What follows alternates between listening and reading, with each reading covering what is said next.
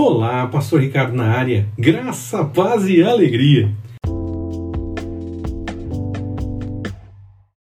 Raabe espera a salvação. Leia Josué, capítulo 2, versículos de 1 a 24. Raabe consegue despistar aqueles que estavam procurando os espias e ainda orienta os espias para completar esse processo. E eles seguem as orientações. Mas Raabe queria algo mais queria ser poupada. Ela sabia que o povo ia tomar a cidade, sabia que o Senhor estava encaminhando as coisas e esperava poder se salvar e aos seus. Compromissos são acertados e o texto diz que ela nem esperou muito para cumprir a sua parte. Quando temos um compromisso a cumprir, devemos fazer logo.